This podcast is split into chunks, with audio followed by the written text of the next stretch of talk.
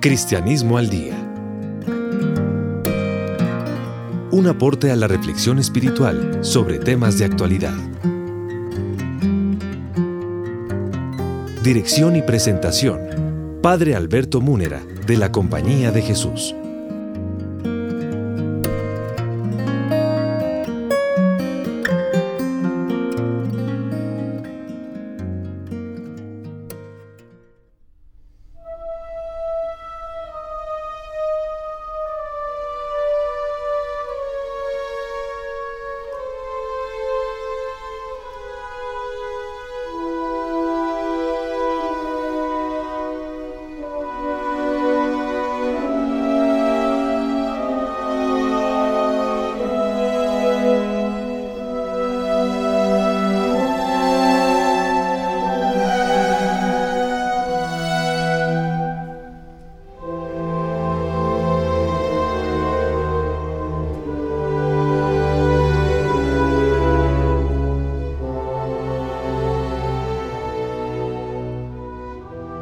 Amables oyentes, una vez más reciban el cordial saludo de quien les habla, el Padre Alberto Munera de la Compañía de Jesús, Facultad de Teología de la Universidad Javeriana. Como recordarán nuestros oyentes, en compañía del Padre Alberto Parra, también jesuita y profesor de teología en la Universidad Javeriana, hemos iniciado el comentario del libro de mi autoría, Apuntes de Teología para no teólogos, en el cual ya habíamos entrado y conversado principalmente en el capítulo primero, en que hablamos sobre la existencia de Dios y la posibilidad de Dios de comunicarse con nosotros. En el séptimo paso de los que hay que dar en cada capítulo, en este séptimo paso vamos a entrar a considerar un documento fundamental del Concilio Vaticano II que precisamente nos habla de la revelación de Dios. Para eso vamos a comentar con ustedes, ante todo, para ponerlos en contexto, qué fue el Concilio Vaticano II. fue el último de los concilios ecuménicos en la Iglesia Católica se llama concilio ecuménico el que abarca la totalidad de la población habitada o de la totalidad del mundo habitado. Eso significa oicúmene o ecuménico. Este fue el acontecimiento más importante de la Iglesia Católica en los últimos tiempos. Consistió en la reunión de más de 3.000 obispos católicos presididos primero por el Papa Juan Pablo, perdón, Juan XXIII y luego por el Papa Pablo VI, ambos ya declarados santos en la Iglesia Católica, que pusieron la Iglesia al día. El Papa Juan decía que se trataba de un aggiornamento en italiano, es decir, una puesta al día de la, de la manera como la Iglesia se interpreta a sí mismo en esta época. El concilio concluyó en diciembre de 1965. Y vamos a entrar a considerar el documento escrito por los obispos y aprobado en el concilio que se llama Dei Verbum. Es una constitución dogmática, es decir, un documento en que los obispos expresan la doctrina firme, sólida y permanente de la Iglesia Católica. El documento se refiere a la revelación de Dios en la historia. Y lo primero que nos aparece en ese documento, en el numeral 2, es precisamente algo que corresponde a una pregunta que todos nos hacemos. Dios se reveló a nosotros, los seres humanos, en la historia. La pregunta es, ¿sobre qué versó su revelación? Es decir, qué fue lo que Dios reveló a nosotros los seres humanos en su proceso revelatorio. Y hablamos de proceso porque esa revelación aconteció durante muchos siglos, por lo pronto dos, casi dos milenios antes de Cristo, y después eh, sucedió en la persona del Señor Jesucristo, en su historia humana su presencia en este mundo. Eh, se trata de recordar que pues nosotros en, teología católica hablamos de dos maneras que tiene Dios de revelarse a nosotros. Una manera mm, que llamamos implícita, porque Dios tiene que hacerse presente a todo ser humano para ofrecerle, establecer con él una revelación, una relación amorosa de parte de él hacia nosotros y una respuesta de parte nuestra a esa entrega que Dios nos hace de sí mismo. Esa sería la, primera forma de revelación. La otra forma de revelación es la que llamamos la revelación explícita, formal en la historia humana. Y eso es lo que reconoce la Iglesia Católica como pues eh, una manifestación expresa sucedida en un tiempo determinado de la historia. Nos dice el texto del documento Dei Verbum, Palabra de Dios, que el objeto de la revelación de Dios es solamente dos cosas, porque hasta ahora estábamos acostumbrados a pensar, pues hasta el momento del concilio, que Dios había revelado muchísimas cosas a los seres humanos sobre muchísimos asuntos, pero no, los obispos sorpresivamente nos dicen que Dios no ha revelado en este proceso revelatorio de sí mismo, sino dos asuntos. El primer asunto es el mismo. Dios se ha revelado a sí mismo, ha manifestado, ha comunicado, nos ha transferido lo que es Él, cuál es su vida íntima, cuál es su realidad como tal, como Dios. Y lo segundo, segundo asunto, es el plan de Dios sobre toda la humanidad, que pensó desde la eternidad Dios para el ser humano y para toda la creación, todo este maravilloso universo creado por Dios. Entonces, el segundo asunto está muy importante, pues porque se refiere a lo que Dios tiene previsto para nosotros los seres humanos que vivimos en este universo creado por Él. Y eso que pues Él pretende, el plan que Dios pretende sobre nosotros lo expresa el concilio en una frase muy hermosa, indicando que el plan de Dios sobre nosotros es que todos los seres humanos podamos participar de la vida divina, de la misma vida de Dios, ser como Dios, llegar a adquirir la misma realidad de Dios, lo que los teólogos desde la antigüedad ah, expresaron como una divinización del ser humano a la medida posible de lo que una criatura puede alcanzar a poseer la divinidad como un regalo soberano de Dios. Y expresa el, concilio en ese documento que pues eh, no solamente eh, se expresó Dios en la, en la larga preparación de 1800 años aproximados que dura la historia de Israel, en donde él quiso establecer una relación con ese pueblo como preparación de una, de una revelación definitiva y total y completa de sí mismo y de su plan sobre la humanidad. Y, y por eso el texto del documento nos dice lo siguiente. Dios, nuestro Creador y Redentor, eligió a Israel como su pueblo y le reveló su ley, preparando así la venida de Cristo.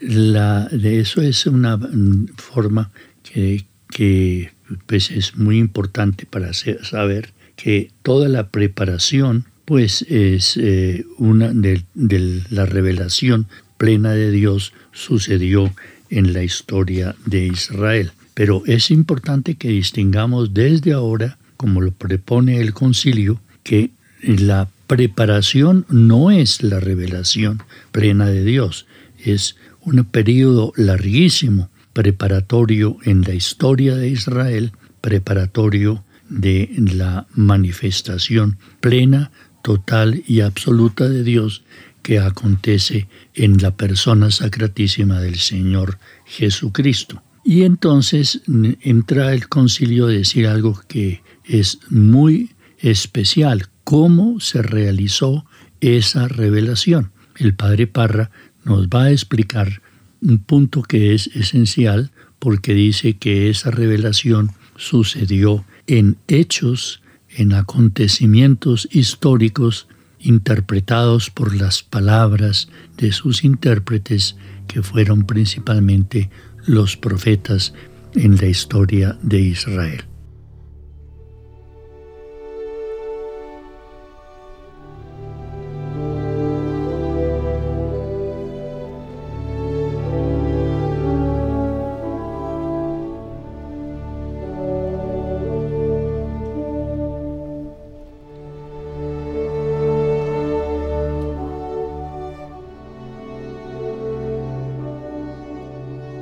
No podría pensarse que la constitución dogmática sobre la Dei Verbum, sobre la palabra de Dios, sea una constitución sobre la Sagrada Escritura, o sea una constitución sobre la tradición, las formas en las cuales tradicionalmente se ha interpretado la escritura. Entonces las fuentes de la revelación pasarían a ser simplemente eso, la escritura y la tradición, y que ahí sería el lugar en el cual Dios se revela porque el asunto es preguntar ¿y cuál es el origen de la escritura? El origen de la escritura no es otra escritura, sino acontecimientos narrados en la escritura.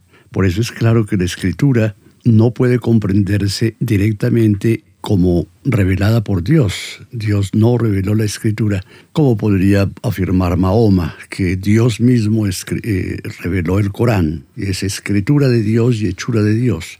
Tal vez nosotros somos mucho más modestos Dios no ha escrito ningún libro. La escritura tiene consistencia a partir de los acontecimientos históricos que son narrados en la escritura. Pero aquello en que Dios interviene es en el acontecimiento precisamente. Si se quita el acontecimiento, entonces es imposible el acercamiento a Dios.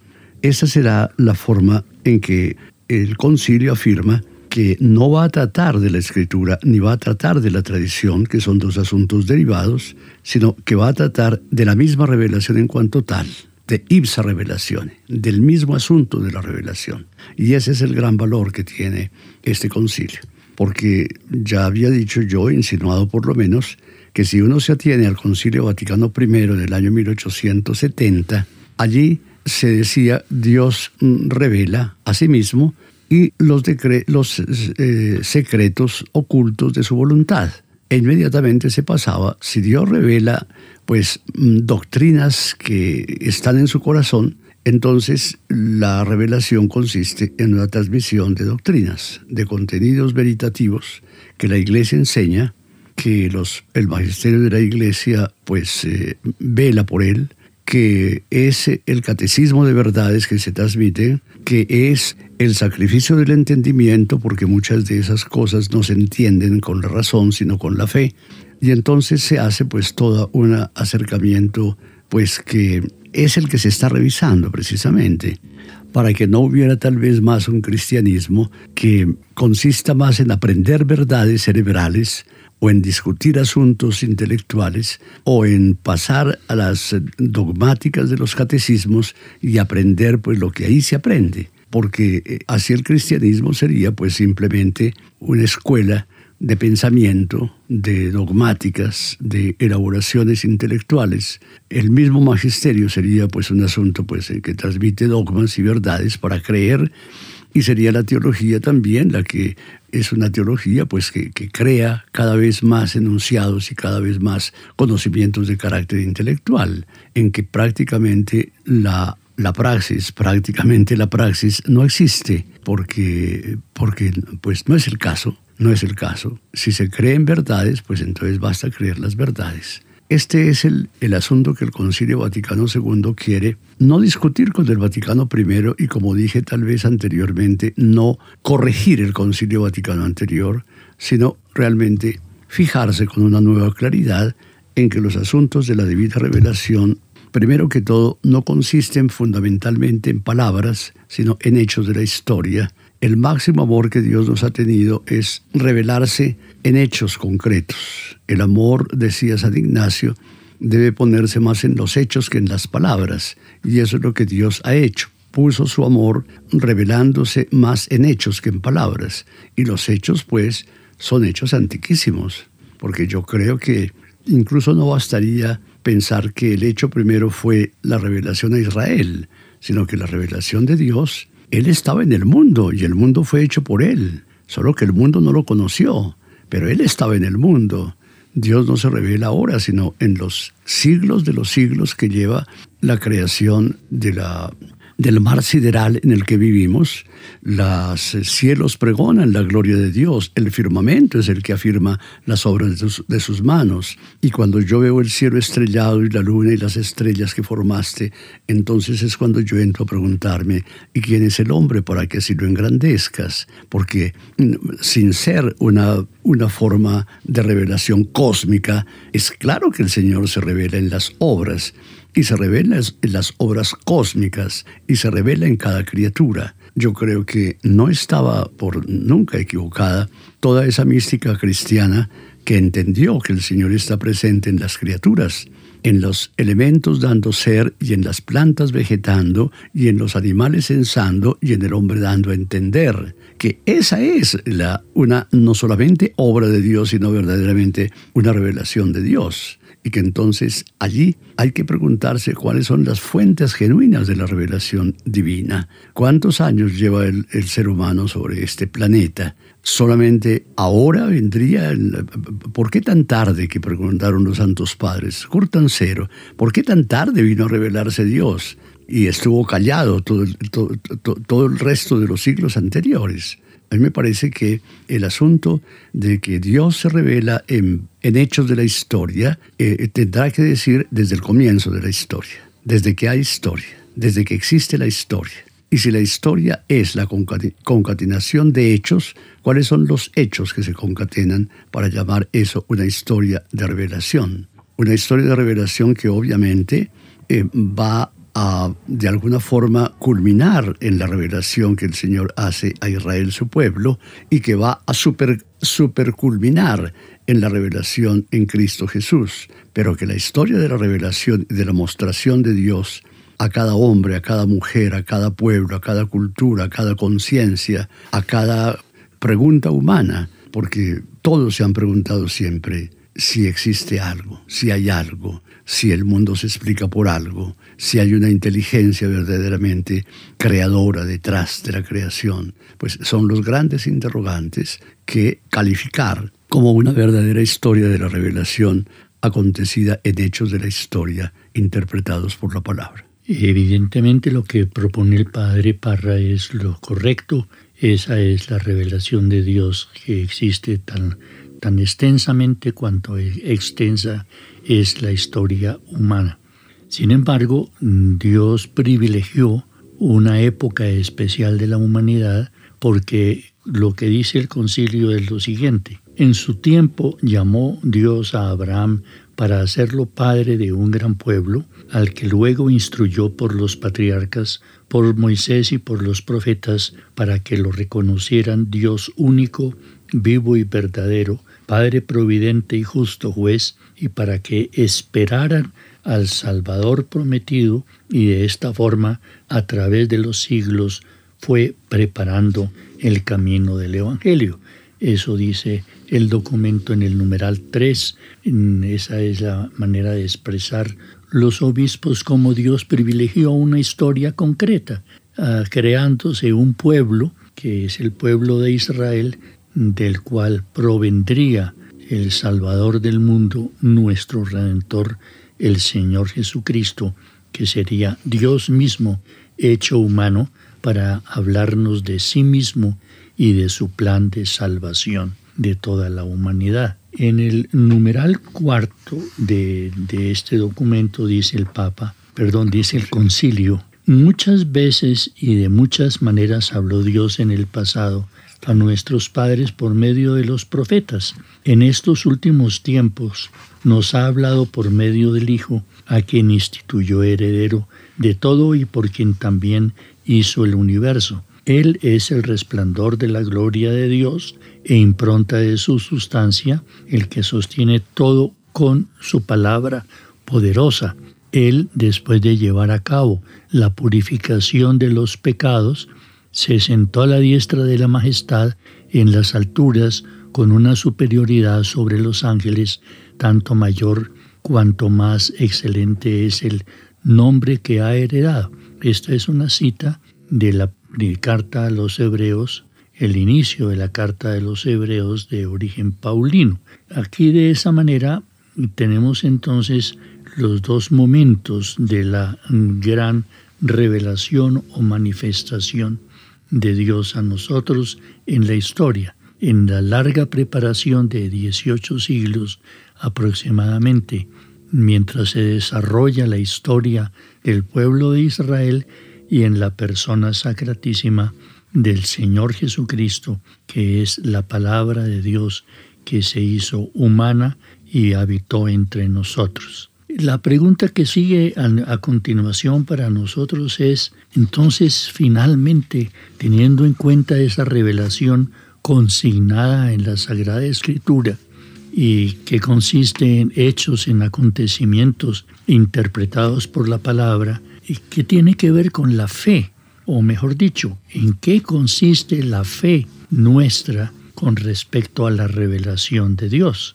Y entonces la respuesta es la fe cristiana consiste en la libre acogida y adhesión de cada persona a Cristo. Es el reconocimiento de que Cristo Jesús es el Hijo eterno de Dios, la palabra eterna de Dios que se hizo humano. En eso consiste la fe, es una adhesión libre de cada uno de nosotros a la persona del Señor Jesucristo. Dice el concilio en el numeral 5 del documento de Verbum, palabra de Dios, para profesar esta fe es necesaria la gracia de Dios que proviene y ayuda y los auxilios internos del Espíritu Santo, el cual mueve el corazón y lo convierte a Dios, abre los ojos de la mente y le da a todos la suavidad en el aceptar y creer la verdad y para que la inteligencia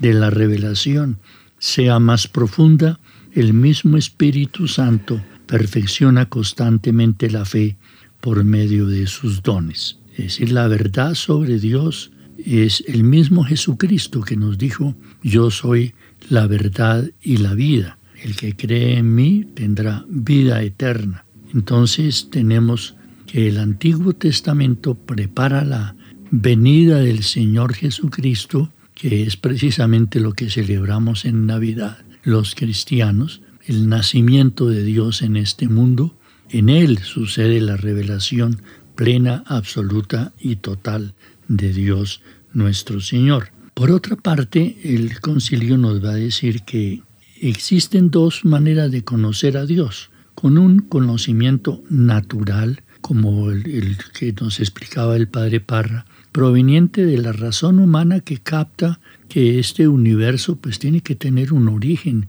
un creador, una inteligencia infinita capaz de producir esta maravilla de la creación. Eso se llama para nosotros el conocimiento natural de Dios. Pero por otro lado, si Dios se revela, se manifiesta explícitamente en la historia, como acontece en el pueblo de Israel, en los hechos y acontecimientos de esa historia y en la historia del Señor Jesús cuando vino a este mundo, pues entonces esa revelación la consideramos mejor que la natural, es decir, más perfecta, porque nos da una detallada proposición y exposición de lo que es Dios en sí mismo, venido todo eso a conocimiento nuestro a través de la revelación de Dios en la historia. Y dice los obispos en el texto, mediante la revelación divina quiso Dios manifestarse a sí mismo y los eternos decretos de su voluntad acerca de la salvación de los hombres, para comunicarles los bienes divinos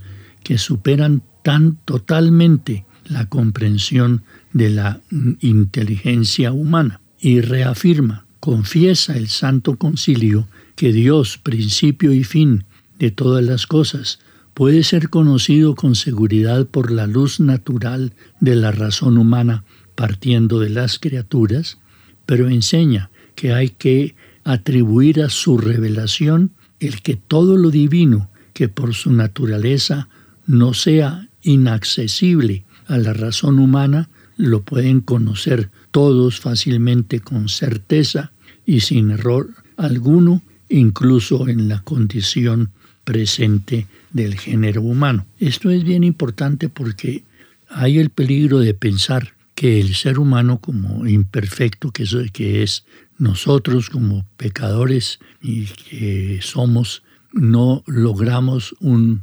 conocimiento cierto de Dios y de su plan sobre nosotros, pero eso no es así. La revelación de Dios supera nuestra condición humana pecadora e imperfecta hasta poder hacernos llegar a conocer, permitirnos llegar a conocer la intimidad suya y su plan de salvación para todos nosotros.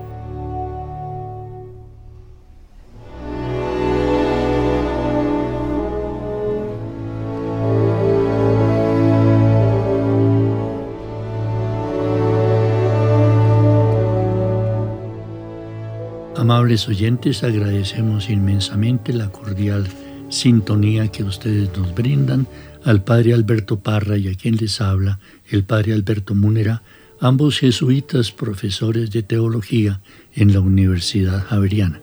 En la ingeniería de sonido, una vez más, nos acompañó Laura del Sol y Daniel Ángel en la producción del programa.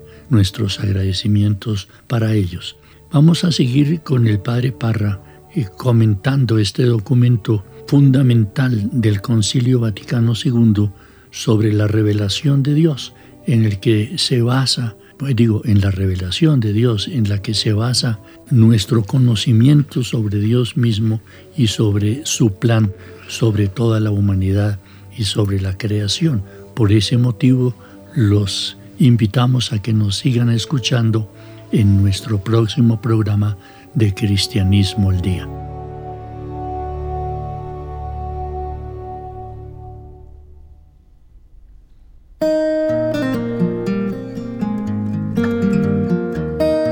Cristianismo al Día. Un aporte a la reflexión espiritual sobre temas de actualidad. Dirección y presentación. Padre Alberto Múnera, de la Compañía de Jesús.